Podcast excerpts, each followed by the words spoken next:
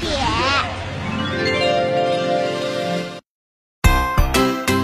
给宝宝冲奶粉用什么水比较好？